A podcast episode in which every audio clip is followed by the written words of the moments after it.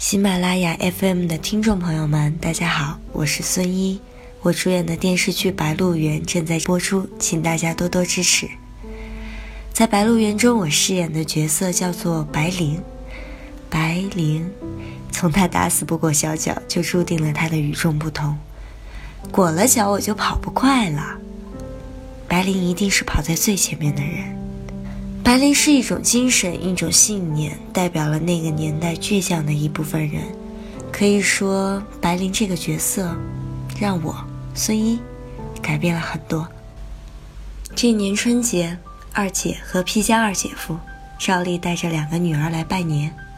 那两个外甥女公开纵容玲玲到城里上学。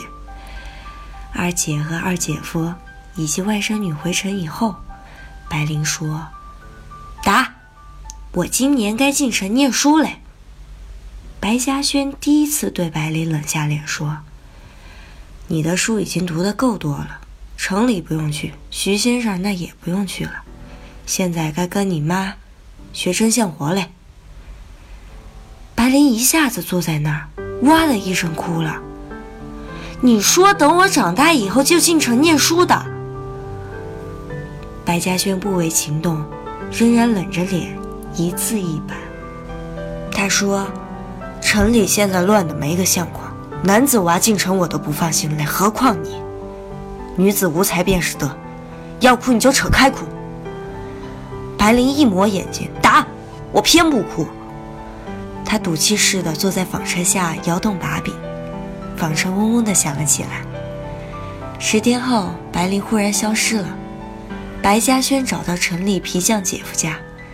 白灵和两个表姐正挎着书包放学回来。白灵说：“打！你要是逼我回去，我就死给你看！”说着，抓起皮匠绞皮子用的大剪刀，支在脖子上。白嘉轩一句话都没说，就回了原上。白灵到城里上学以后，这个屋里像是减少了一大半人，显得空虚和冷寂。白绫子一样清脆的笑声没有了，跑前奔后呼妈喊达吆喝奶奶的声音也绝响了。白兆氏已经忍受不住日夜思念的煎熬，向儿子嘉轩提出要进城看看孙女。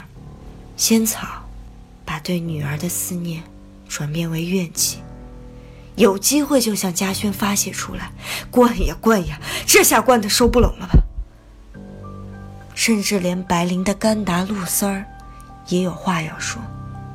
嘉轩，你这人真是明白一世，糊涂一时嘞。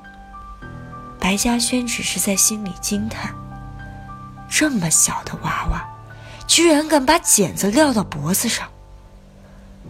那一刻，他面对的不是昔日架在脖子上颠跑的玲玲。而是一个与他有生死之仇的敌人。